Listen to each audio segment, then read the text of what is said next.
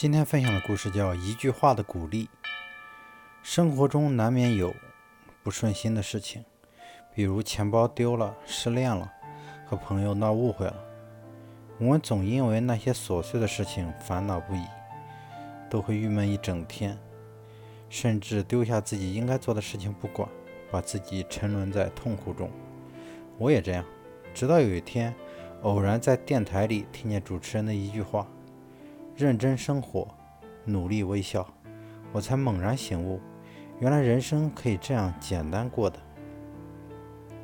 因为责任，我们要认真生活，做好自己的事情，